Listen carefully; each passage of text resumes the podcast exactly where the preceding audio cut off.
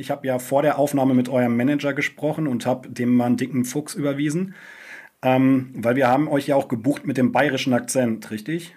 Den will ich die komplette Folge hören, denn sonst will ich den Fuchs zurück. Also wir haben einen richtig, richtig dicken Fuchs überwiesen. Der hat aber unsere Kontodaten noch nicht gefunden, oder? ja, weiß nicht. Dann müssen wir nur ein bisschen üben hier. Ja, also das wollen wir schon hören, ne?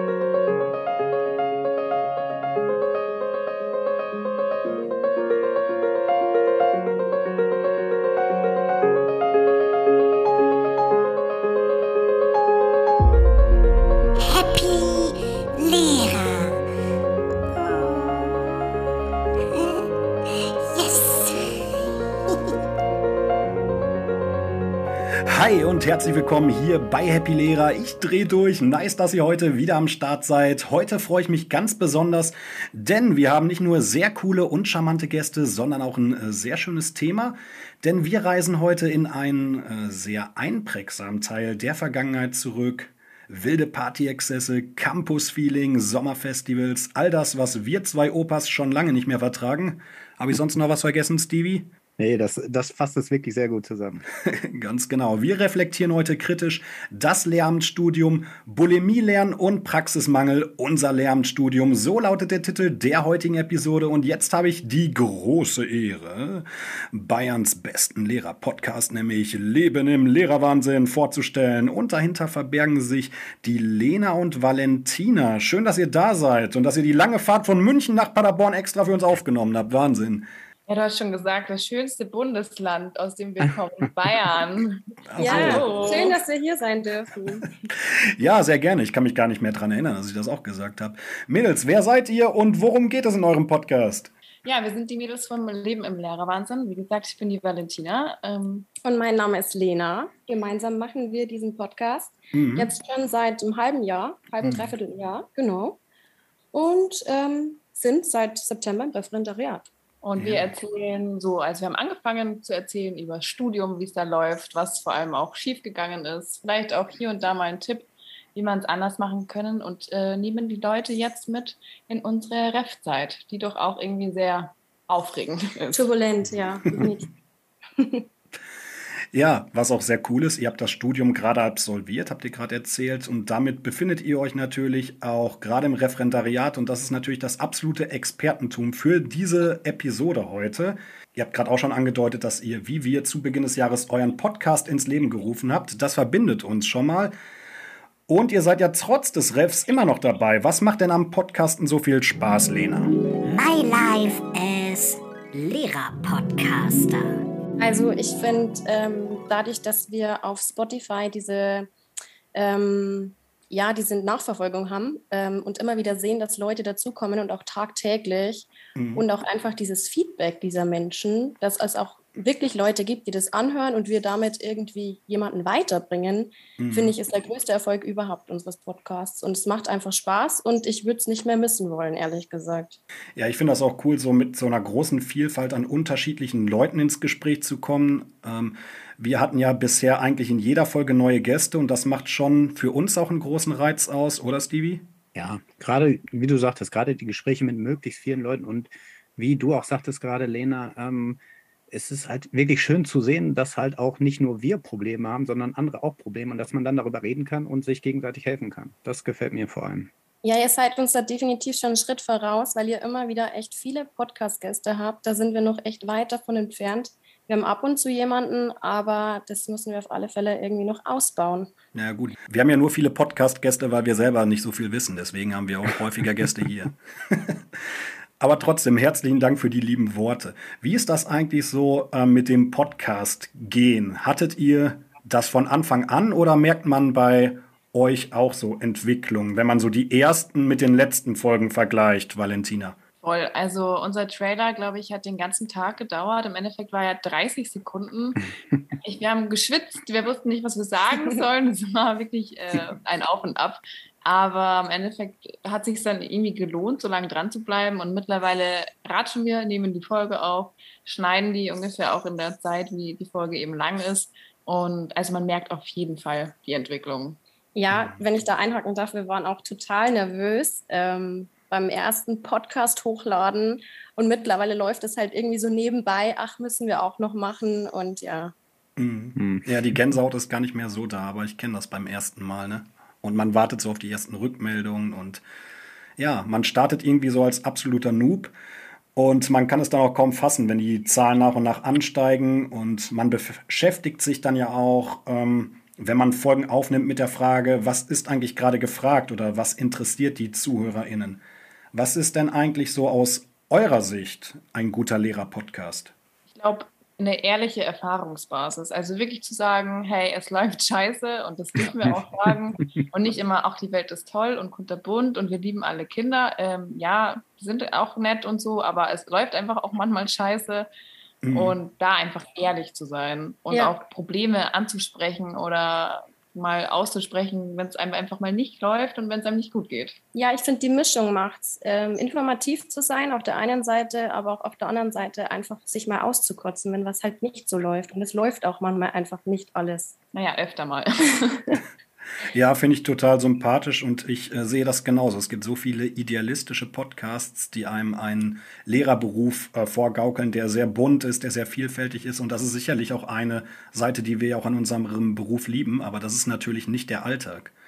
Und was ich übrigens auch noch äh, gut finde an Lehrerpodcasts ist, wenn der berufsbezogen ist. Also ich sehe das in vielen Podcasts, dass diese eine große, vor allem wissenschaftliche Expertise vorweisen können, aber ich mir denke, hm, wo ist der Bezug zu meiner Arbeit und warum machen übrigens Menschen Lehrer-Podcasts, die gar keine Lehrer sind? Und ich glaube, dass da kommen wir schon überein mit der Ehrlichkeit, die ihr genannt habt. Man merkt das, dass das richtige Lehrer sind, die dort am anderen Ende sind. Ja, also mit der, dem wissenschaftlichen Bezug, also da glaube ich, haben wir jetzt nicht viel am Hut. Der kommt ab und zu mal so durch, aber wirklich nur in ganz sel seltenen Fällen. Ja, und das ist auch gar nicht unser Ziel. Nee. Unser Ziel ist einfach, ehrlich von unserem Alltag zu erzählen. Mhm. Okay, ihr seid ja zwei ähm, Mädels, äh, relativ offensichtlich. Wer ist von euch eigentlich der Chef in der Runde, der die Entscheidung trifft und wie oft gibt es Zickenkrieg untereinander? Ja, also ich, also wenn ich jetzt im ersten Moment beantworten, äh, diese Frage beantworten würde, glaube ich, würde ich sagen, die Valentina trifft mehr Entscheidungen, einfach aus dem Grund, weil ich ein schlechter Entscheider bin. Ähm, Dickenkrieg. Hatten wir erst einmal. Ja. Okay. Aber nicht mal wegen dem Podcast. Also wegen dem Podcast haben wir eigentlich keinen kein Zickenkrieg. Also war jetzt auch kein Zickenkrieg. Ich würde nicht Nein. sagen, dass wir Zicken. Nein. Das ist der Krieg ohne die Zicke. ja, also Stevie und ich, wir zicken uns da schon häufiger an, würde ich sagen. Ne? Permanent. Wegen den Themen, oder? Ja, ich denke, das ist auch vollkommen geschlechtsneutral, dieses Zicken. Jeder will der Leitwolf sein, ne? Das ist so ein ewiges Jammern hier. Aber ich denke, unsere Zuschauer haben schon gehört, dass ihr aus äh, Bayern kommt und ich glaube aus der Nähe auch von München, richtig? Ja, richtig. Was? Die kommen aus München? Ratefrage. Wie oft fällt heute das Thema Bier. Und Podcasts sind ja auch häufig an die Region gebunden. Unsere Zuhörerinnen kommen größtenteils so aus Paderborn und Umgebung. Euch kennt man in München ganz gut. Ihr habt unter anderem dort studiert. Wie gefällt euch denn so die Stadt? Oh, ich lieb's. Ja, München ist wunderschön. Ähm, die Berge in der Nähe, die Stadt ist einfach toll. Ja, der also, Vibe dort. München ist echt eine tolle, tolle Stadt. Auch gut geeignet für Klassenfahrten? Ja, zum Oktoberfest würde ich gleich mal hinfahren. Schön mit der Klasse ins Bierzelt. Die freuen sich. Eins. Seid ihr nicht auf Klassenfahrt in München gewesen? Ja, ganz ja. genau. Ich wollte gerade davon erzählen. Wir waren nämlich vor den Ferien mit unseren Schülern da. Und der AJ und die Chiara waren mit mir auf der Abschlussfahrt. Zwei Schüler und die erzählen uns mal, wie es in München war und wie sie die Fahrt so eingeschätzt haben ich fand München auch gut. Ich war auch 2017 einmal in München und äh, ich muss tatsächlich sagen, dieses Mal habe ich auch viel mehr gesehen, als ich erwartet habe und als ich auch letztes Mal gesehen habe. Und München ist einfach eine große Stadt und halt einfach geil. Du hast halt, hast halt alles und äh, ja, wir haben uns halt viele, viele Sehenswürdigkeiten auch angeguckt. Äh. Ja, kommen wir mal dazu. Was habt ihr denn erlebt? Was haben wir denn so für Programmpunkte gehabt? Vielleicht willst du mal anfangen, du hast ja gerade schon was erzählt. Ja, also wir sind hier gerade an einer Autobahnraststätte, genau. also, äh, am äh, ersten Tag hatten wir einen Abendspaziergang, als wir äh, in München angekommen sind. Dann mhm. haben wir erstmal Koffer ausgepackt und dann hatten wir noch einen Abendspaziergang durch den Olympiapark. Mhm. Ähm, am nächsten Tag waren wir dann in, in dem äh, Biotopia, meine ich. Mhm. In dem, äh, das ist so ein botanischer Garten halt. Da hast halt verschiedene tropische Pflanzen aus äh, der ganzen Welt, äh, die da halt äh, sind. Mhm. Kannst du dich auch noch an was erinnern? Ja, natürlich. Wir hatten auch äh, am ersten Tag eine Stadtführung gehabt. Da hat mhm. uns äh, bei mir, ich war in der Gruppe mit einer Frau, sie hat uns so gezeigt, vor allem mehr was über die Geschichte von München, und äh, wir waren auch noch im Theater gewesen. Hm, ein richtig, ein richtig großes und so sehr, ich muss sagen, reiches Theater. Ich habe mich da so gefühlt, als ob ich da nicht hingehöre, weil es so, äh, sagen wir mal, teuer alles aussah. Ja, das war so ein Varieté-Theater. Ich gehe auch ganz gerne in Theater. Wie hat es euch denn gefallen? Ich habe immer so den Eindruck, wenn ich mit jungen Menschen rede, das ist gar nichts für die. War es für euch zu langweilig? Habt ihr es verstanden oder war es, was ist eure Meinung? ich fand, ich fand das Theater eigentlich ganz cool und ganz lustig. Auch vor allem diese Akrobatik, die war schon richtig spektakulär. Das ist schon, muss man echt schon äh, Talent für haben. Und auch, und auch diese Frau, da war so eine, halt so eine Frau, die halt leicht bekleidet ist und die hat so komisch geredet, halt so, so, oh, oh, oder sowas. Und äh, irgendwie so. Und das fand ich auch ganz lustig. Die war auch irgendwie der, der Main-Charakter, äh, so die lustigste Person in dem ganzen Stück irgendwie. Okay. Und äh, äh, die auch als sie sich in diesen kleinen Zwerg da verliebt hat, den geküsst hat, das fand ich auch echt ganz witzig. okay, welche Note gibt ihr so für die Abschlussfahrt? Seid mal kritisch, ehrlich, AJ? Zwei Minus. Zwei Minus und du? Ich hätte auch eine zwei Minus oder drei Plus gegeben. Ja, was könnt ihr denn eigentlich sonst noch für Schüler empfehlen, wenn man schon mal so in München ist? Also ich finde den Tiergarten Hellerbrunn ist mhm. echt eine Reise wert. Da, da gibt es echt äh, eine große Auswahl an Tieren, wenn man das so sagen kann. Ähm, was gibt es noch so? Was fällt dir noch ein? Der englische Garten auf jeden Fall mit dem chinesischen Turm. Ja, also es gibt echt, echt viele Plätze in München, die man sich anschauen kann. Ich weiß nur nicht, ob es nicht Schüler dann langweilt. Ja. Aber ich glaube, man muss einfach, wenn man eine Stadt besichtigt, auch einfach mal langweilige Dinge machen. Da kommen die halt dann nicht drum rum. Habt ihr denn, ich, ich wundert, dass jetzt keiner von euch, also auch nicht Simon, du, äh, die Isar erwähnt habt. Ich habe gehört, da kann man auch ganz gut drauf äh, oder zumindest baden und auch mit dem Schlauchboot drauf. Schon ich glaube, das Ding ist, dass wir die Isar nicht nennen, weil die, also ich komme ja nicht ursprünglich aus München, sondern am Fluss der Isar entlang ähm, wohne ich und deswegen glaube ich, ist das jetzt für mich nicht so, also, ja. der, der Spot, den sie ähm, mit München in nennen würde. Okay. Ja, genau. Wir, glaube ich, kennen uns auch besser eher mit dem Nachtleben aus. Ich weiß nicht, ob ihr da jetzt Tipps haben wollt, wie eure Spieler waren. Ja, überlegen wir uns nochmal. bei uns geht es ja nur bis, äh, Jahr, äh, bis zum Alter 16 und ja, vielleicht für die Lehrer später, wenn die Kids am Schlafen sind, was sie natürlich stets tun auf Klassenfahrten, immer.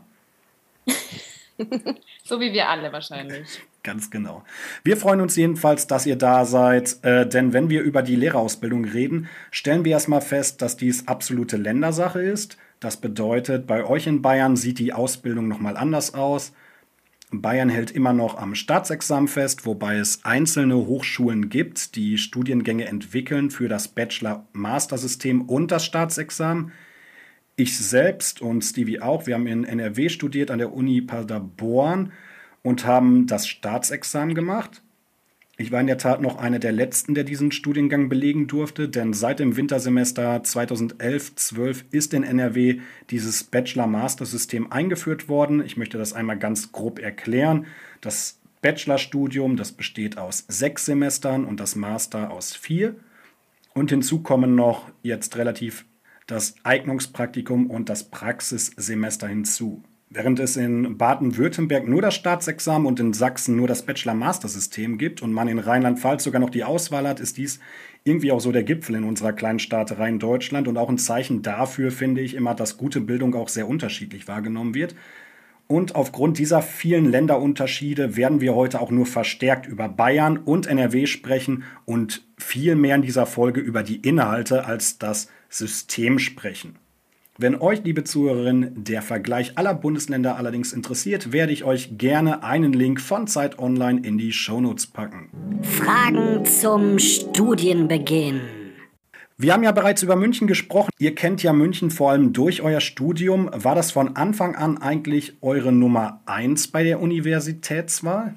Ja, also meine auf jeden Fall. Ich komme auch nicht direkt aus München, ähm, aber in der nähe, näheren Umgebung. Mhm. Und ich wollte auf jeden Fall unbedingt nach München. Ähm, ich habe mich aber auch deutschlandweit beworben. Ähm, aber im Endeffekt habe ich nur eine Antwort von München bekommen, wieso auch immer. Ähm, und mich dann auf jeden Fall auch sehr gefreut. Ja, man muss vielleicht dazu sagen, dass das Lehramtsstudium, das wir studiert haben, kann man oder hat man zu unserem Zeitpunkt damals nur in zwei Städten studieren können, und zwar München und Würzburg. Also in Bayern. Genau. Mhm. Und ja, da hatte man dann nicht so viel Auswahl und hat sich für die schönere Stadt entschieden. Ja, so kennt man das, Stevie. Ne? Man taktiert eigentlich wenig und bewirbt sich erstmal auf alles, oder? Was man so im ja. Internet finden kann. Und bei manchen gab es auch gar nicht die Fächer, die man wollte.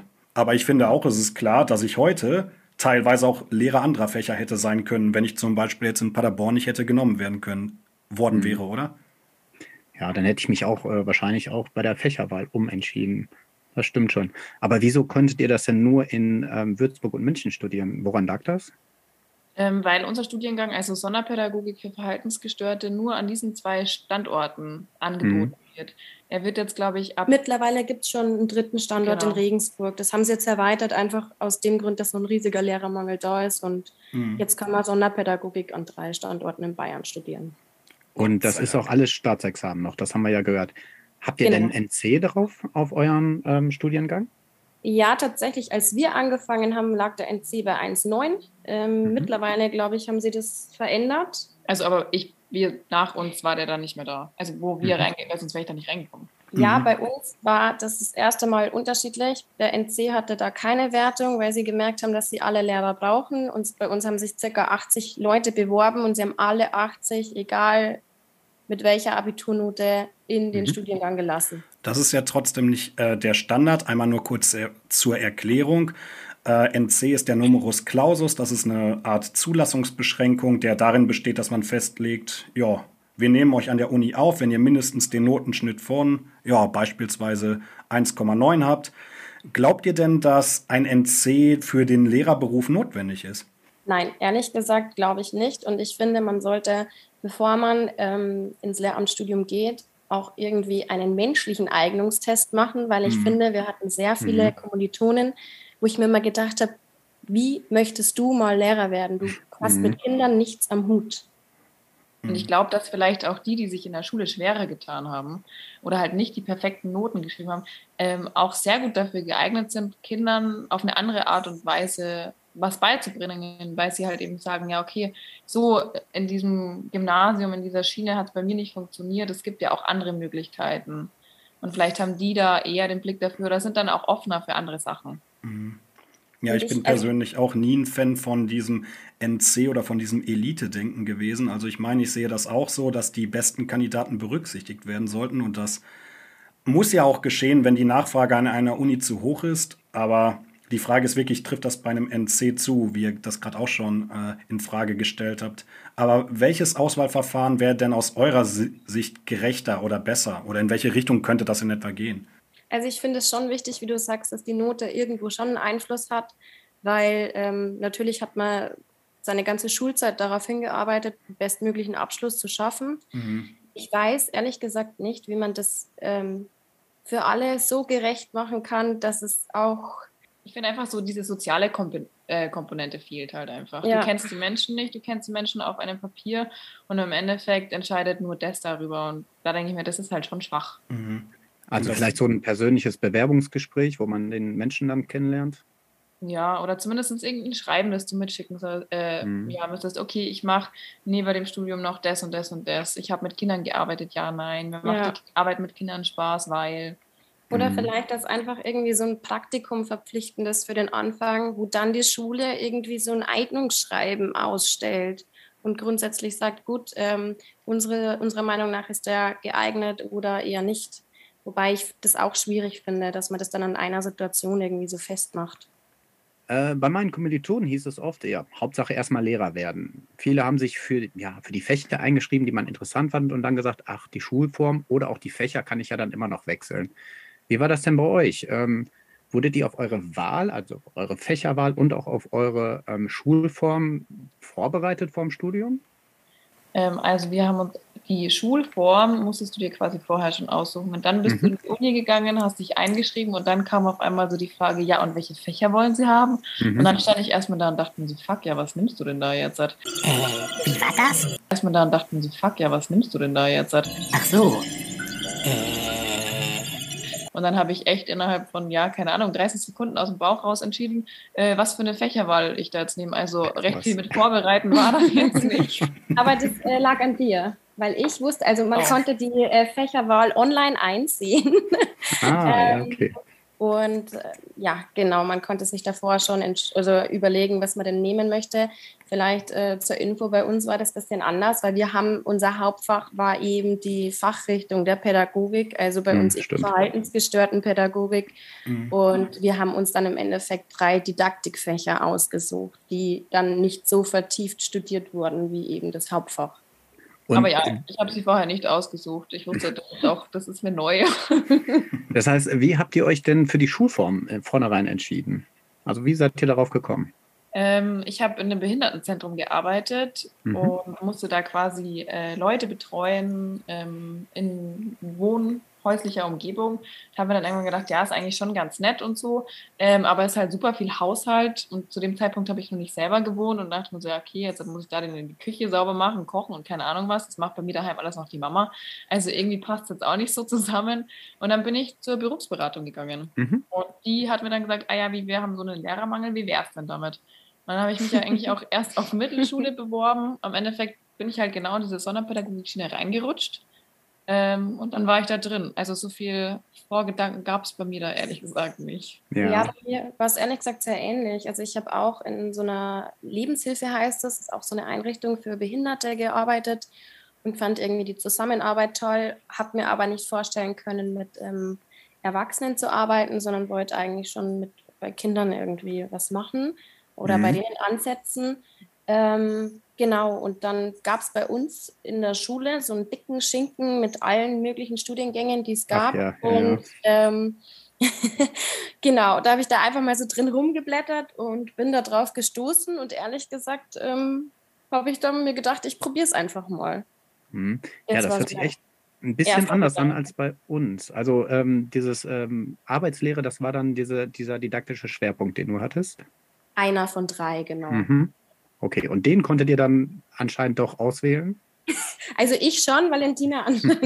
Ich konnte ihn schon auswählen, aber ich habe mir halt vorher keine Gedanken darüber gemacht. Die Sekretärin hat zu mir gesagt, ja, okay, was wollen Sie jetzt für einen Fächer machen? Und dann habe ich mir halt da drei, willkürlich drei ausgesucht und dachte mir, okay, machen wir das halt.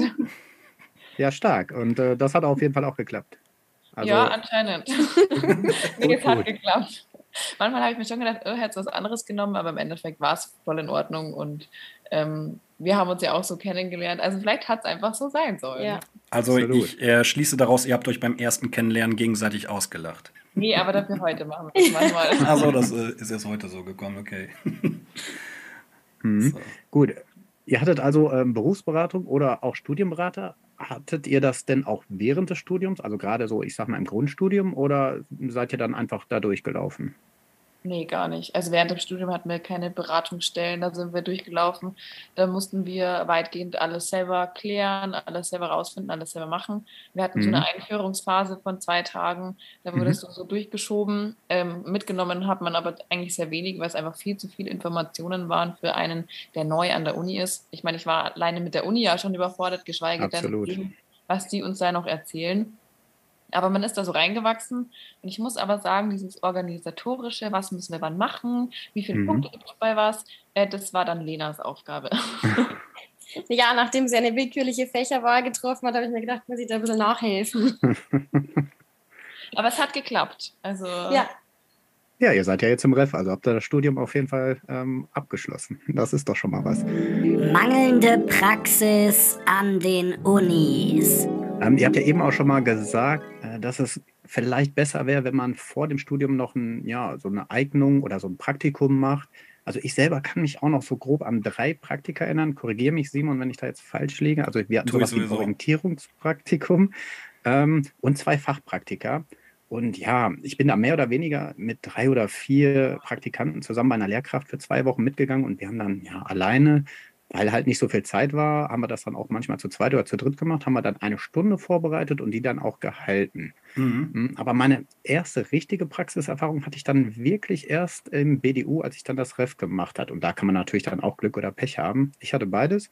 Aber erstmal zu euch. Wie war das denn bei euch? Das ist ja noch nicht so lange her. Wie viele Praktika habt ihr denn im Studium gemacht? Fang mal, Valentina, fang mal an. Ähm, sehr viele. Also wir hatten wirklich Mhm. sehr viele. Bis auf die letzten zwei Semester, also das letzte Jahr, ähm, hatten wir eigentlich fast durchgehend Praktika. Wir hatten das Orientierungspraktika, ähm, das musste man relativ oder hat man relativ am Anfang gemacht. Da war man insgesamt, glaube ich, vier Wochen an der Schule. Dann konntest du verschiedene Arten von Praktikas auswählen. Du konntest ein äh, studiumbegleitendes Praktika machen oder verschiedene Blockpraktika. Aber wir haben auch relativ früh schon eigene Stunden gehalten und vorbereitet. Aber natürlich ist es, wir haben es auch derzeit erst wieder besprochen, absolut kein Vergleich zu dem, was man jetzt macht. Hm.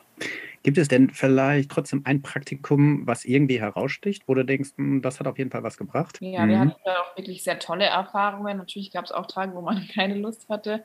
Was auch ziemlich blöd war, dass wir meistens Blockpraktikum hatten in den Semesterferien. Das heißt, andere hatten natürlich die ganzen Semesterferien frei. Wir hatten meistens vier Wochen jede Semesterferien noch Praktikum. Ja, genau. Mhm. Ja, schön. Ihr seid ja jetzt, ja okay, ihr seid noch im Ref, aber bald steht da ja auf der anderen Seite, wo ihr die Praktikanten betreuen müsst. Wie war denn ähm, ja eure Betreuung während der Praktika? Also habt ihr euch gut aufgehoben gefühlt oder mh, eher so wie so ein, ja, es lief nebenbei? Ich fand, es kam immer total auf den Lehrer oder die Lehrerin an, äh, bei der man in der Klasse mit dabei war. Mhm. Bei manchen ist man irgendwie so, da war ich gefühlt eigentlich eine Schülerin oder ein Schüler, also so habe ich mich gefühlt. Und bei manchen anderen ist man richtig mit einbezogen worden und auch ernst genommen worden. Ja, Mhm. bei mir absolut das Gleiche. Ich hatte eine wirklich ganz tolle, tolle, tolle Praktikumslehrerin und fand auch die Schule wirklich super und die Klasse. Da, also da habe ich mir für mich selber auch super viel mitnehmen können und in einem anderen ähm, Praktikum, das auch relativ lang ging, ja, das war nett und ich konnte mit reinschauen, aber lernen konnte ich von dieser Lehrkraft nichts. Mhm. Ähm, Also- es geht in dieser Folge ja auch darum, äh, dass Praxismangel sehr stark im Vordergrund steht. Jetzt habt ihr sehr positiv über die Praktikumserfahrungen gesprochen. Würdet ihr also dem entgegensprechen und sagen, nein, unser Lehramtsstudium ist gut, wir sind sehr gut mit praktischen Übungen und Übungsphasen ausgestattet in unserem Lehramtsstudium? Also ich würde grundsätzlich sagen, ja, wir haben echt viele Praktika machen müssen. Wo ich sage, da könnte man sich überlegen, ob man das nicht anders macht, ist, dass wir auch in Schulen, also wir waren nie in Schulen, die unseren Förderschwerpunkt Mhm. getroffen haben. Doch, ich schon. Okay, du schon, ich nicht. Und ich war nie in einer Schule, wo wirklich reine verhaltensgestörte Kinder unterrichtet wurden. Mhm. Und ähm, wir waren auch teilweise an reinen Mittelschulen. Und da hat man halt nicht das Klientel, was ich jetzt zum Beispiel in der Klasse habe, wo ich jetzt gerade drin bin. Ja. Und da für meinen Teil, wie gehe ich mit diesen Kindern um, konnte ich mir nicht so viel mitnehmen. Mhm. Also du sagst, man könnte auf jeden Fall, man könnte es besser machen, indem man dann gezielter die Studenten auf, äh, auf Schulen aufteilt, die auch wirklich den Schwerpunkt haben. Genau, Mhm. ja. Ja, und ich glaube, ähm, auch so die Rolle der Praktikantin muss klarer definiert sein. Klar sind wir Praktikanten, aber wenn man uns in eine Schule schickt und unsere Betreuungslehrkraft dann uns vor der Klasse vorstellt, ah ja, das sind die Praktikantinnen, ähm, Ja. ist es halt ein Schmarrn, äh, weil wir dann auch nicht die Rolle ausprobieren können, die wir vielleicht ausprobieren sollten.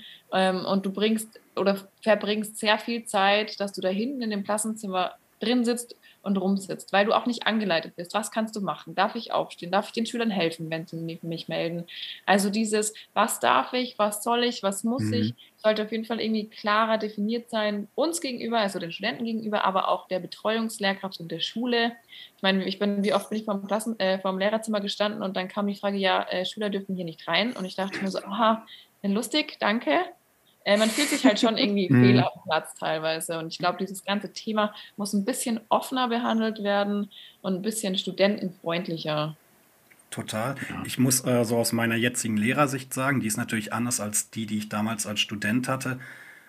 Es ist, und das hört sich jetzt gemein an, als ich es meine, aber es ist wirklich als Lehrkraft ein Aufwand, wenn ich einen Praktikanten bei mir habe. Also es ist nicht so, dass der mir nur Arbeit abnimmt, sondern ich muss ihn ja auch gescheit vorbereiten. Ich muss ihm ja auch Material mitgeben, die Möglichkeiten geben, dass er sich auch gescheit vorbereitet. Und äh, wenn ein Alltag gespickt ist mit sehr vielen anderen Aufgaben, kann das manchmal auch eine Belastung sein. Und die andere Seite ist manchmal die, äh, dass es auch äh, Praktikanten gibt, die sich leider auch nicht unbedingt sehr anbieten, muss ich auf der mhm. anderen Seite sagen. Habe ich immer wieder auch äh, gesehen, dass es auch sehr zurückhaltende Kandidaten immer wieder gegeben hat. Oder, Stevie? Ja, sehe ich ähnlich. Also ähm, ich will jetzt gar nicht so viel von meinen Praktikanten reden, äh, aber da hat man wirklich auch mal einen dabei, der Hauptsache, er war da und der wollte auch gar keinen Unterricht übernehmen. Das ist natürlich dann nicht Sinn der Sache. Simon, ähm, wir haben jetzt auch schon viel über Bayern gehört ähm, und wie sinnvoll da die Praktika sind. Wie sieht das denn bei uns in NRW aus? Ja gut, Stevie, wie du selbst weißt, haben wir ja äh, das Staatsexamen gemacht und äh, da waren die Praktika, wie du sie schon am Anfang benannt hast, ja mal so sporadisch an einzelnen Stellen eingebaut. Man hatte selten das Gefühl, dass die sinnvoll in unser Studiensystem eingebunden waren, aber jetzt haben wir das Bachelor-Master-System Mhm. Und äh, ich habe sogar eine Meldung zum äh, Praxissemester bekommen, das ja einen sehr großen Stellenwert hat in der praktischen Arbeit unseres Studiums. Und da hat uns nämlich die Jana geschrieben. Und das möchte ich euch einfach mal vorlesen und vielleicht können die Mädels auch was dazu sagen. Hallo Simon, ich befinde mich gerade im Praxissemester und ich weiß den Praxisgewinn, den ich habe, durchaus zu schätzen. Allerdings ist das Leben nebenher gar nicht mehr zu stemmen. Alle Praktika musste ich selbst finanzieren. Das heißt, ich hatte immer nebenbei zwei Jobs. Na, könnt ihr erraten, wer sein Studium nicht in der Regelstudienzeit geschafft hat? Bingo. Aus diesem Grund bin ich für die Bezahlung von Studierenden im Praxissemester. Was meint mhm. ihr dazu? Ja, wir haben auch nichts äh, dafür bekommen. Und es mhm. wäre natürlich super, wenn wir Geld dafür bekommen hätten. Allerdings mussten wir da, also wir konnten Fahrtkosten zu einem kleinen Teil einreichen. Das wäre aber sehr viel bürokratischer Hickhack gewesen, deswegen habe ich das zum Beispiel nicht gemacht. Mhm. Aber für mich sind jetzt halt nicht so viele Extrakosten entstanden eigentlich. Also ich musste ja dafür nichts irgendwie ausgeben oder zahlen, außer meine Zeit. Mhm. Ja, bei mir, also ich habe auch nichts bekommen. Ähm, an was ich mich erinnern kann, ist, dass meine ganzen Freunde im Bachelor-Master-Studiengang eben dieses Praxissemester hatten und in ihren Betrieben, Firmen, wo auch immer sie waren, eben für ihr Praxissemester relativ viel Geld bekommen haben. Und mhm. wir im Lehramtsstudien waren immer so ein bisschen die, die, die Deppen, genau die Loser, die nichts ähm, bekommen haben. Und das war dann schon immer irgendwie ein bisschen ernüchternd, sage ich jetzt mal vorsichtig, ähm, dass wir mhm. da irgendwie keinen Cent bekommen haben. Ich denke mir auch, manchmal ist dieser Job und dieses Studium halt auch einfach nicht attraktiv für Außenstehende. Also ich verstehe schon, wieso viele Leute das nicht machen wollen, weil man einfach uns das auch so unattraktiv verkauft. Ich denke, das ja. sind lauter so kleine Punkte, da mhm. könnte man so viel mehr rausholen und das auch irgendwie spannender für andere machen. Total. Ja. Ich finde das trotzdem ein äh, schwieriges Thema, auch die Frage mit der Bezahlung. Aber ich sage auch erstmal Respekt, Jana, dass du ein Studium geschafft hast. Darauf kannst du wirklich stolz sein. Ähm, bei der Bezahlung von Praktikantinnen wäre ich wahrscheinlich, äh, ja, da bin ich etwas vorsichtig. Ich denke, das ist auch eine sehr große finanzielle Belastung für das Land. Und trotzdem finde ich auch wie ihr, kann es nicht sein, dass Menschen aufgrund irgendwie von, aufgrund dessen unter Existenzängsten leiden müssen. Ich finde, das ist definitiv ein Missstand, der nicht so sein sollte. Und auch viele andere Studierende betrifft. Ich glaube nicht, dass du da allein bist, Jana. Ähm, ja, Vielleicht könnte man in diesem Fall aber auch, oder wäre es sinnvoll, vielleicht auch mal mit der Schulleitung zu sprechen. Ähm, ich kann mir auch vorstellen, dass es schon helfen kann, wenn man sagt, alles klar, wir packen dir die Stunden so, dass du an ein, zwei Tagen frei hast. Und das wäre vermutlich auch schon eine Verbesserung, dass man nicht an jedem einzelnen Tag in die Schule müsste, oder? Ja, auf jeden Fall. Ähm, je nachdem, wie das Praktikum halt angesiedelt ist, ob das eben einmal in der Woche ist oder wirklich Blockpraktikum. Aber wenn du nebenher dann irgendwie eigentlich noch einen Voll Zeitjob hast, ist es eigentlich wirklich nicht zu schaffen. Also da mhm. auch Hut ab, liebe Jana, da kannst du sehr stolz auf dich sein, wenn du das durchgezogen hast. Ähm, ja, ich würde gleich äh, diesen Blog einmal beenden, aber vorher würde ich gerne noch wissen, was für besondere Erfahrungen ihr im äh, Praktikum gemacht habt. Also hattet ihr vielleicht so einen Aha-Moment, jetzt werde ich auf jeden Fall Lehrerin werden oder habt ihr vielleicht auch Abbruchsgedanken gehabt, weil irgendwas vorgefallen ist? Gibt es irgendwas, wo ihr euch dran erinnern könnt? Aber es gab schon einen ein oder anderen Moment. Also was mir da gleich einfällt, ist jetzt zwar vielleicht kein Aha und kein Abbruch, es ist ein komischer Moment gewesen. Mhm. Ähm, ich durfte einen Vormittag für meine ähm, Praktikumslehrkraft vertreten und in diesen vier Stunden, wo ich drin war, ist mir meine Hose gerissen. Uh, Stark. Und das Wie war dann bist du so damit mein- umgegangen? Ich habe mir die Jacke umgebunden. Das Ding Mhm. war auch noch, dass mich eine Schülerin auf dem Gang drauf angesprochen hat und hat gesagt, entschuldigen Sie, aber Sie haben da ein Loch in der Hose. Oh, das Ja, so vielen Dank, ist mir doch gar nicht das, aufgefallen. Schön an meinem Gesäß. Ähm, ja, mich hat es den ganzen Vormittag gefroren, aber ich habe mir dann meine Jacke umgebunden und ich bin mir einfach so dumm vorgekommen. Ich dachte mir, jetzt, jetzt stehst du da einmal drin, kannst quasi nicht aufs Klo, kannst keinen anrufen oder äh, dass du dir schnell eine Hose vorbeibringst, gar nichts, weil du den ganzen Tag da alleine drin stehst. Ähm, ja, aber das ist so ein Moment, der bringt mich auf jeden Fall immer noch zum Schmunzeln, weil ich zum einen da drin stand mit gerissener Hose und zum anderen habe ich den Tag auch irgendwie alleine geschafft. Dann war es auch wieder ganz cool, aber das war schon, ja, mein Highlight quasi. Ich habe tatsächlich so einen Abbruchsgedankenmoment gehabt. Ähm, da war ich in der 10. Klasse und meine Praktikumslehrkraft hat sich entschieden, sie könnte sich ja, wenn ich komme, ähm, einen Zahnarzttermin reinsetzen und hat mich dann alleine in der Klasse den ganzen Tag gelassen. Und ja, das war im zweiten Semester. Entsprechend stark. erfahren war ich und ja, da war ich echt kurz davor zu sagen, hey, also nee, danke, Ja. nicht mit mir. Und woran lag das? Ähm, haben die dich vielleicht, weil du noch so jung bist, nicht ernst genommen oder woran lag das? Also ich, ich muss tatsächlich sagen, in der Klasse selber lief es dann echt gut. Ich hatte einfach nur vor diesem Tag Schiss, weil ich selber im zweiten Semester, äh, ich Mhm. war ehrlich gesagt noch, ich war Anfang 20, ähm, die waren 16, ähm, dann komme ich da daher und Genau, mhm. ähm, fand es halt einfach doof, dass meine Praktikumslehrkraft sich gedacht hat, naja, ähm, billige Aushilfe, ähm, kann ich mir mal da einen Tag frei nehmen gefühlt. Es ist, glaube ich, auch einfach diese Verantwortung, die man dann hat, die einen so einschüchtert. Genau. Das merke ich auch jetzt immer wieder. Ja. Ich glaube, dass das auch so ein rechtlich ziemlich schwieriges Thema war. Also äh, da hättest du ruhig mal die Schulleitung ansprechen können. Aber hinterher ist man immer schlauer, ne? Bulimie lernen. Ähm, ja, ich würde jetzt gerne nochmal zum Studium zurückkommen. Ähm, also wir hatten bei uns am Ende jedes Semesters immer eine Klausurenwoche. In dieser Woche, das war dann immer die erste Woche ohne Seminare und Vorlesung, hat man sich dann so in kleinen Gruppen zusammengetan und ja, mit der 15-fachen Dosis empfohlener Wochenration an Zucker bis spät in die Nacht für eine Klausur gelernt.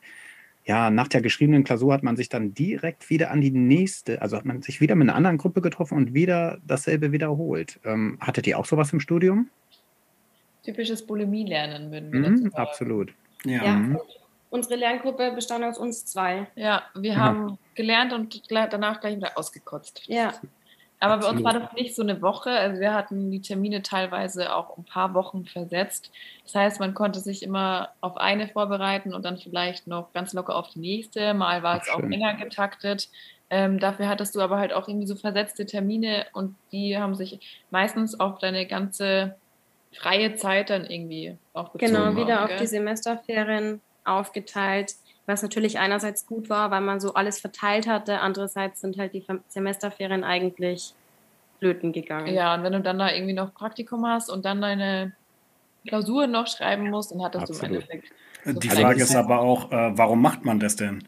Und zwar gerade aus dem Grund, weil es reicht und weil es klappt und weil es die beste Mhm. Möglichkeit ist. Und jetzt eröffnet sich ja eigentlich die Frage, ist das eigentlich gut? Ist das sinnvoll für unser Studium? Mai, also ganz ehrlich, von dem, was ich jemals gelernt habe, kann ich jetzt vielleicht 5% brauchen. Also so schlimm Mhm. war es im Endeffekt nicht, weil das, was ich gelernt habe, hätte mir oder hilft mir momentan nicht viel. Es ist die Mhm. Frage, ob man das überhaupt hätte schreiben müssen dann im Nachhinein oder lernen müssen oder ob man da nicht teilweise einfach andere Inhalte vermitteln hätte sollen. Ja, stimmt. Also viel genutzt oder Nutzen bringt mir das Gelernte gerade aktuell nicht. Mhm. Und ähm, deswegen ist es eigentlich für mich aktuell hinfällig, ob ich es weiß oder nicht weiß, weil es mir eh nichts Ja. nützen würde in, den, in der Praxis. Und dementsprechend war Bulimie lernen dann quasi jetzt nicht unbedingt falsch. Ja, aber also, die Inhalte waren doch sehr äh, hervorgestochen oder hochgestochen, würde ich mal äh, sagen. Also ich sehe, dass viele Inhalte, die ich äh, geübt habe für das Studium, dass ich die heutzutage an dem Schüler selbst überhaupt nicht mehr anwenden kann. Ich sehe mhm. durchaus, dass es Seminare und Vorlesungen gab, die durchaus interessant waren, keine Frage. Aber wenn ich diese Inhalte mit meinen Schülern heute machen würde, dann würden die mich mit ganz großen Augen angucken und sehr wenig verstehen. Ja, vor allem bei uns in Mathe war das so, dass wir da weiß was ich was ähm, für Sachen lernen mussten, mathematische Formeln und äh, Informationen. Also das, wenn ich heute in meiner Klasse hinschmeiß, also die, die verstehen die Welt, glaube ich, nicht mehr. Ja. Das ist viel, viel zu schwer, also viel, viel zu schwer. Mhm. Ja, ich glaube auch, also bei mir im Studio war das auch gerade im Grundstudium, da wurde ultra viel Wissen abgefragt. Im Nachhinein denke ich mir, vielleicht war das so eine, ja, eine Art Selektionsverfahren. Also, ja, wer faul ist, fliegt raus. Mhm.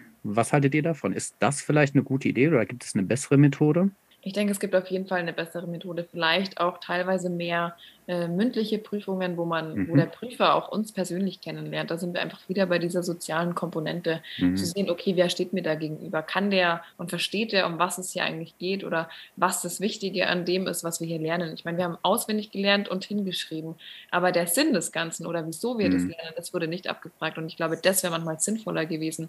Oder dann auch irgendwie so Fallbeispiele oder ja. sowas. Ja, das kann ich voll unterstreichen oder unterschreiben wir haben ähm, eine mündliche Prüfung im ganzen, in den ganzen neun Semestern gehabt und der Rest war einfach schriftlich, auskotzen, teilweise Multiple Choice, ähm, wo ich mich auch gefragt habe, was macht das für einen Sinn?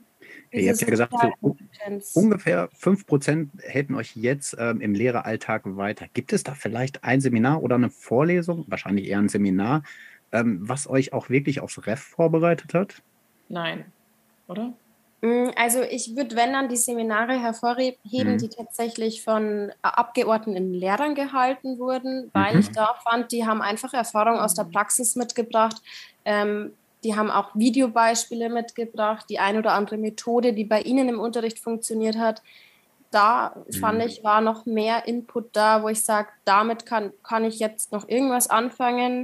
Mhm. Ähm, aber von diesen großen Ringvorlesungen oder überhaupt diesen großen Vorlesungen war nicht viel dabei. Jetzt, ob man jetzt da war oder nicht, ist für den Lehreralltag wirklich ähm, ja, unbedeutend.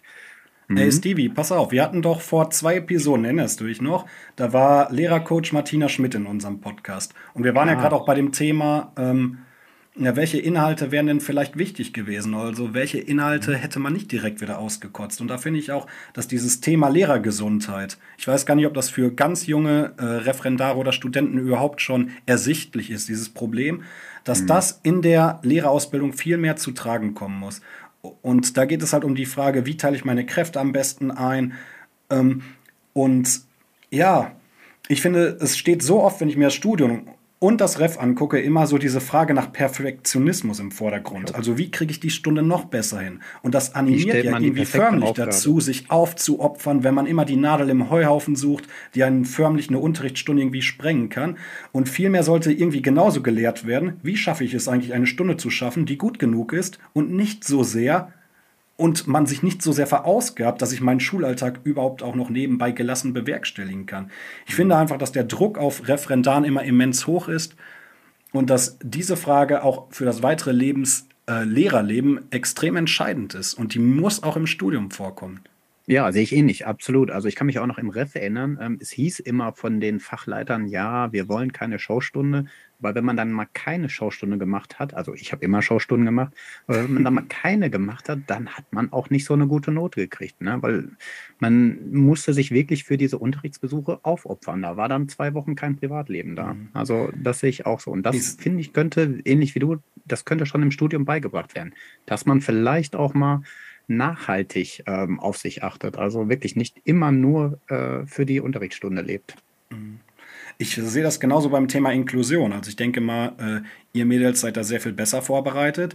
Aber ich mhm. habe, bevor ich an die Gesamtschule kam, kaum und wenn nur Theorie geleitet davon gehört. Und zack, ich war jetzt die letzten sechs Jahre lang, also jetzt gerade momentan nicht mehr, Klassenlehrer einer Klasse, wo ich ESE-Schüler hatte und Schüler mit dem Schwerpunkt Lernen. Ja, herzlichen Glückwunsch.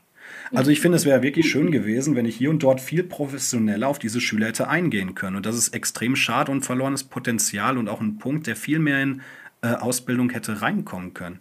Ja, definitiv. Äh, bei uns war jetzt Inklusion schon ein Thema, aber dadurch, dass wir eben an Schulen sind, die das voll und ganz leben, beziehungsweise eigentlich eher diese Rückführung an die Regelschule ähm, im Vordergrund haben, war jetzt für uns das Thema Inklusion nicht so wichtig. Ähm, aber ich glaube, für jemanden, der ein anderes Lehramt studiert, wäre das wirklich sinnvoll, weil es zum Beispiel auch Autisten gibt, die super in Mathe und überhaupt in Fächern, in allen mhm. Schulfächern sind, mhm. aber halt einfach von ihrem Charakter schwierig einzuschätzen sind und anders zu behandeln sind als vielleicht normale, in Anführungszeichen normale mhm. Kinder. Mhm.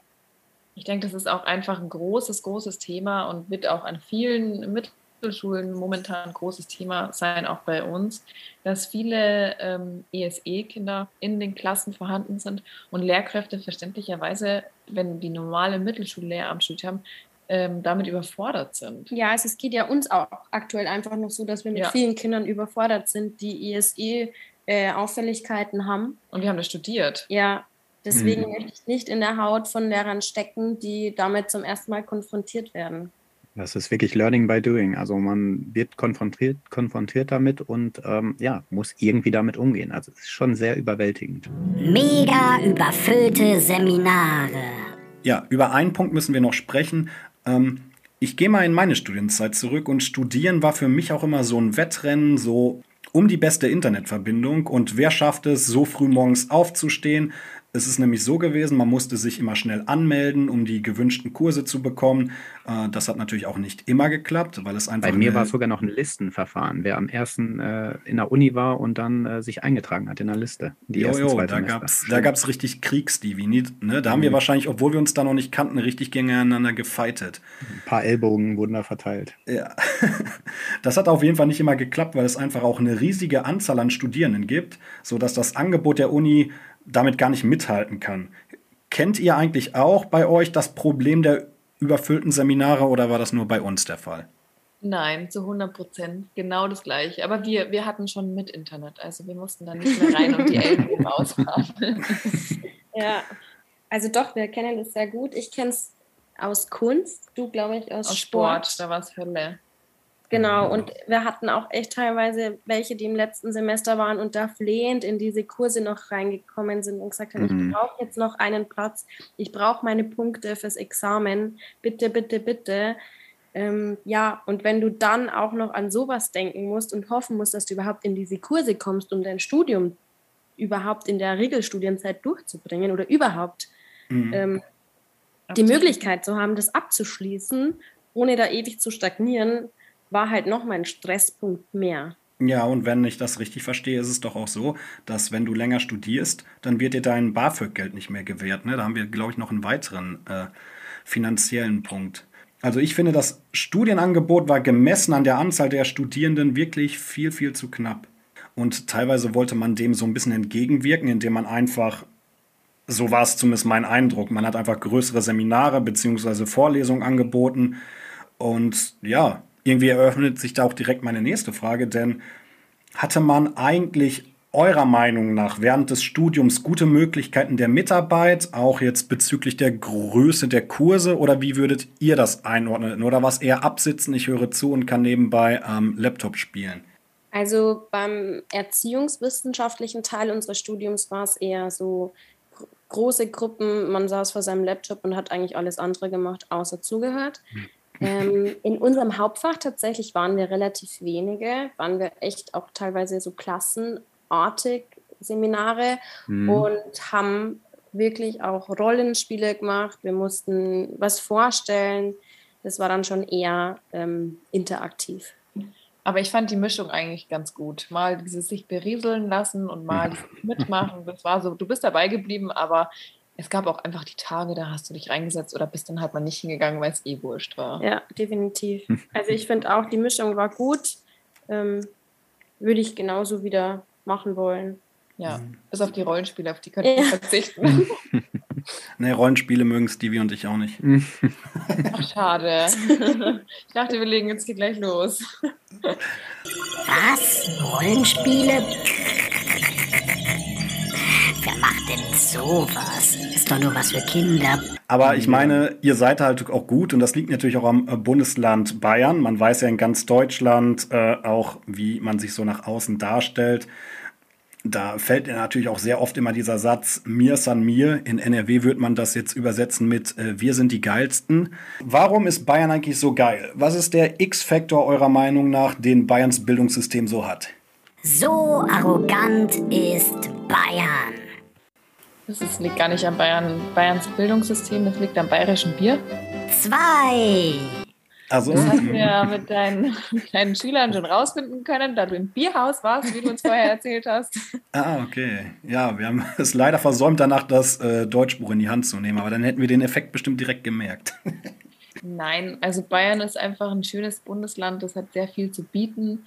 Ob das jetzt unbedingt die beste schulische Ausbildung hat, das ist eine schwierige Frage, finde ich. Und ich glaube, das ist auch eine sehr individuelle, individuelle ja, Sache. Ja, ich glaube, es ist für, also ich kann mir oft vorstellen, dass so der Neid daraus spricht, beziehungsweise wir in Bayern sagen ja oft, wir haben das ähm, schwierigste Abitur etc., wobei ich jetzt schon gehört habe, dass andere Bundesländer aufholen und das mittlerweile gleich ähm, schwer ist. Ähm, und ich glaube, da ist, spricht oft der Neid aus uns und deswegen sagen wir, ja, wir sind die Besten und wir können alles besser, weil wir eben, ähm, ja, in unserer Schulzeit war, schon, hatte ich schon das Gefühl, dass unser Abitur von der Schwierigkeit ein anderes Niveau hatte. Und vielleicht liegt es daran. Ich muss übrigens dazu sagen, ich war ja in äh, München mit der Klassenfahrt jetzt schon zwei Jahre hintereinander unterwegs. Ich merke schon, dass die Leute auch wirklich ähm, sehr stolz auf ihr äh, Land und auch auf ihre Stadt sind. Aber ich habe auch gemerkt, dass die Leute sehr offen sind. Und das ist etwas, was mir sehr positiv aufgefallen ist. Ähm, ich will ja jetzt eh auch keine Stereotype aufmachen, aber ähm, das wird ja häufig so den Münchnern nachgesagt, dass sie so ein Volk sind, die sehr gerne unter sich leben. Und das wollte ich gerne nochmal an der Stelle erwähnen. Ich habe mit sehr vielen Leuten sehr lustige und witzige Gespräche geführt. Und, ähm, So wie mit fand uns mal. Ja, so wie mit euch, genau. Außer, dass ich mit euch kein Bier getrunken habe. Drei. Ja, das ist äh, Nachholbedarf, weil wie gesagt, gibt es ja das beste Bier. Ja, Aber genau. ich glaube, es kommt immer drauf an, wen man trifft. Und ich glaube, das ist voll Bundesland unabhängig. Äh, Es gibt immer Menschen, die mehr Kontakt äh, suchen und es gibt welche, die weniger Kontakt suchen. Ich habe jetzt aber so, wenn ich an unsere Freunde und überhaupt denke, nicht das Gefühl, dass wir so einen Stolz in uns tragen, dass Bayern so toll ist. Es ist ein schönes Bundesland, keine Frage. Ich lebe gern da, aber ja. Aber ich bin schon ein bisschen, also ich weiß nicht, ich kann mich da so ein bisschen damit äh, annehmen. Ich bin schon, keine Ahnung, ich mag Bayern einfach. Ja, ich, würd, ich könnte mir jetzt auch nicht vorstellen, woanders zu leben. Ja. Es ist schon schön hier. Ist vielleicht aber auch schwierig, weil man nicht so viel Kontakt zu anderen Bundesländern hat. Ich finde es auch so schwer zu sehen, das so Bundesland für Bundesland für Bundesland. Im Endeffekt bin ich da auch voll schlecht. Ich könnte gar nicht alle Bundesländer von Deutschland sagen, da fängt es halt schon an. ähm, ich glaube, ich lebe einfach gerne da, wo ich lebe, wie du schon gesagt hast. Und ob das jetzt halt Bayern heißt oder sonst wo, Ja, und ich glaube, es liegt doch einfach am Dialekt. ja, Das- das, haben wir halt daheim. Ja, Der und ist- wir sind hier und da sind wir daheim. Ja. Der ist ja auch sehr anziehend und ihr wisst ja, wir haben auch einen äh, dicken Fuchs dorthin gelegt. Der müsste auch mittlerweile sicherlich auf eurem äh, Display angekommen sein. Ähm, wir haben aber gesehen, dass die Lehrerausbildung insgesamt noch sehr viel Luft nach oben hat, zumindest auch bei uns hier in Nordrhein-Westfalen. Ich muss allerdings auch dazu sagen, dass ich wirklich, äh, und Stevie, du stimmst mir da bestimmt zu, auch äh, viele schöne Immer. Stunden in meiner Studiumszeit hatte. Und das waren ehrlich gesagt auch nicht nur jene, wo ich feiern war, sondern ich hatte auch wirklich viele tolle Dozenten, auch die einem wirklich tolle Inhalte vermittelt haben. Welche Wünsche habt ihr an die Lehrerausbildung der Zukunft? Okay, ich würde mal anfangen. Ähm, ich würde mir wünschen für die zukünftige Generation, dass es mehr Transparenz hinsichtlich des Referendariats gibt, wie das abläuft, was da passiert. Ist es Mhm. wirklich so schlimm? Ich meine, im Endeffekt machen wir diesen Podcast genau, um den Menschen oder den Leuten, den Zuhörern, den Zuhörerinnen das mitzuteilen, wie es dann wirklich ist, wie es für uns ist. Man hört immer so viele Schauergeschichten und da irgendwie mal Klarheit reinbringen. Das würde ich jedem wünschen, weil ich glaube, das macht viele Dinge einfacher, klarer. Man überlegt sich vorher, äh, möchte man das machen oder nicht. Genau. Ähm, ich würde mir wünschen, dass das Lehramtsstudium generell einheitlicher gestaltet wird und dass vielleicht alle Lehrämtler erstmal mit demselben, mit derselben Schiene beginnen und vielleicht dieses Erziehungswissenschaftliche als allererstes kommt und man sich dann auf diesem Weg entscheiden kann, in welche Fachrichtung man geht und dann eventuell auch sowas wie Inklusion einfach vorweggenommen mhm. wird und so dann jedem die Möglichkeit offen gelassen wird, in welche Richtung er dann gehen möchte und das vielleicht auch nicht im, es klingt jetzt ein bisschen überspitzt, aber im Gymnasiallehramt Fachidioten mehr oder weniger für einzelne Fächer sitzen, die dann eventuell in Mathe oder in einem anderen Fach ziemlich gut sind, pädagogisch aber nicht so viel Input in der Uni bekommen haben. Mhm. Ja, ähm, also mein Wunsch ist, ähm, das ist auch hier aus dem Gespräch entstanden, ähm, dass es an Schulen auf jeden Fall mehr Zeit und auch Kapazitäten für Praktikanten, also dass mehr Zeit und Kapazitäten freigemacht werden.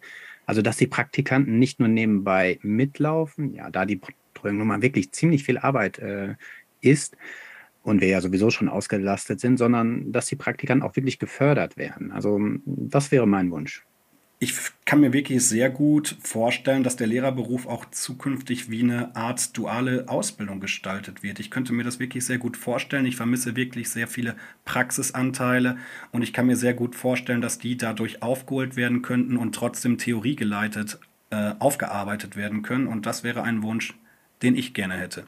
Das ist ein cooler Wunsch, finde ich. Jo. Hey. Geschenke? Oh. Ich liebe Geschenke. Ja, wir haben euch ein Foto mitgebracht, ähm, auf dem wir beide in einem Dirndl zu sehen sind und genüsslich Bier trinken. Bier! Das Foto ist auf dem Oktoberfest entstanden und wir haben gefunden, Natürlich. das passt eigentlich ganz gut zum Thema Bayern und auch zu uns.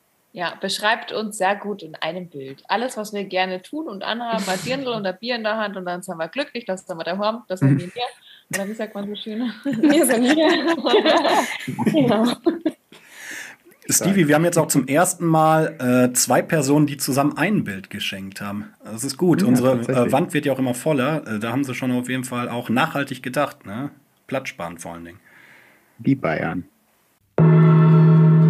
Lena und Valentina, wir danken euch. Wie war es eigentlich für euch, heute mal in einem auswärtigen Podcast unterwegs zu sein? Ja, also der Podcast, der war ja ganz nett. Ihr wart auch ganz okay.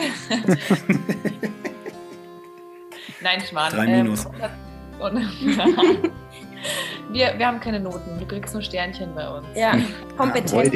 Ja, Nein, wir fanden es richtig cool. Wir würden uns natürlich auch freuen, wenn ihr nicht Lust hättet, mal bei uns vorbeizuschauen. Wenn es euch denn auch. Ja, nachdem wir gesagt haben, dass wir so wenig Kooperationen haben oder beziehungsweise so wenig Podcast-Gäste bis jetzt, würden wir uns äh, total mhm. freuen, wenn ihr doch mal bei uns Gäste Damit wir das Bier nachholen in München, im Bierhaus. Ja. Fünf. Im Bierhaus. Im Bierhaus. Dann zeigen wir euch mal das richtige Bierhaus. Stevie, das ist, äh, das ist gerade ein ganz heikler Moment. Das ist ja in etwa so, wie beim ersten Date und die Frage aufkommt, na, sehen wir uns nochmal? Stevie, Stevie antwortet du, ich kann sowas nicht, aber blamier uns Ja, nicht. ey, also sehr, sehr gerne. Ich meine, wenn Simon fährt, bin ich auf jeden Fall dabei. Na dann wollen wir uns hoffentlich, äh, wollen wir euch hoffentlich bald herzlich willkommen heißen. Auf einer Maß Bier im Hofbräuhaus. Sehr gut. Nee, okay. würde uns natürlich sehr freuen. Wir hatten sehr viel Spaß mit euch. Ähm ja, mega! Stevie, Jackpot! Yes! Dafür haben wir das heute gemacht. Oh, geil, ey. Mann, ey. Ich konnte schon nicht schlafen. Damit verabschieden wir uns. Hört bitte in den Podcast von der Lena und der Valentina auch mal rein. Leben im Lehrerwahnsinn. Ich denke, man hat gemerkt, dass die Mädels ordentlich was drauf haben und nebenbei auch sehr sympathisch sind. Außerdem könnt ihr dann direkt in der nächsten Zeit auch unsere erste Folge mal in einem fremden Podcast hören. Mädels, wollt ihr schon grob verraten, um welches Thema es gehen soll? Stevie und ich müssen üben. Mhm. da wir da immer sehr spontan sind, können wir das ehrlich gesagt noch gar nicht verraten. Vor allem war ja auch die Frage gerade sehr spontan. Ja. Ähm, lasst euch einfach überraschen. Ähm, es wird auf alle Fälle eine spannende Folge. Und vielleicht wird es auch ein bisschen lustig mit euch. Oh, ich freue mich. Ohne vielleicht. ei, ei, ei, Komplett Surprise, Surprise. Darauf freuen wir uns auf jeden Fall schon. Wir hören uns bald aber auch hier in diesem Podcast wieder. Servus. Seht euch. Bye, bye. Danke, bis bald. Euer Simon.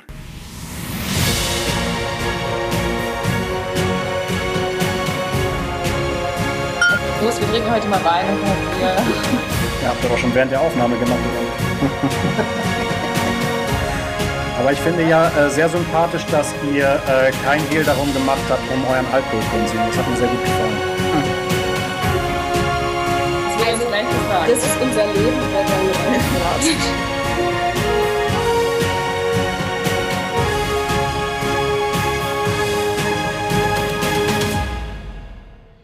Kulturbanause. Wir haben eine Stadtführung zur Geschichte Münchens gemacht. Da haben wir uns so Denkmäler angeguckt und so Kulturstätten, so wie zum Beispiel dieses äh, riesige Bierhaus. Ich weiß gar nicht mehr, Hofbräuhaus heißt das, glaube ich, oder so ähnlich. Ja, das Bierhaus. Ja, Entschuldigung. Bei uns heißt es so. Sechs.